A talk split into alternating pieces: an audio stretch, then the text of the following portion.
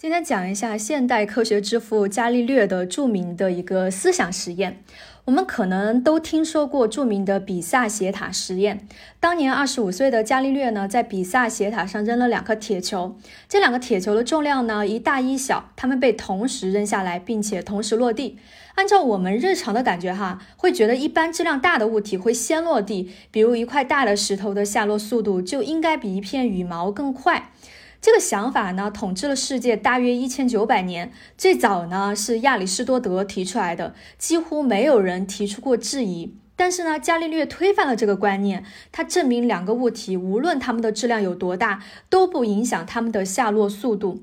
现在的史学家一般认为，哈，伽利略根本就没有做过这个比萨斜塔实验，这个实验是别人编的。但他呢，确实推翻了这个在当时非常牢固的观念。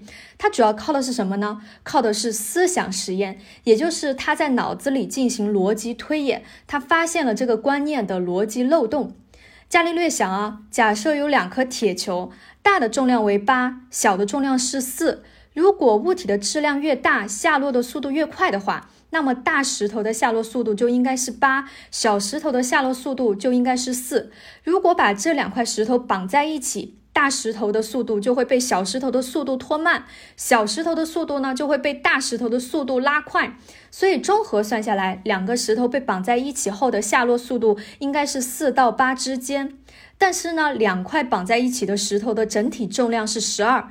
按理来说呢，下落速度应该是大于八的，所以在这里就陷入了一个自相矛盾的状况。伽利略发现了这个逻辑悖论，为了解开这个悖论呢，他提出了自由落体的定律，为后面牛顿定律的创立奠定了基础。这就是思考的力量。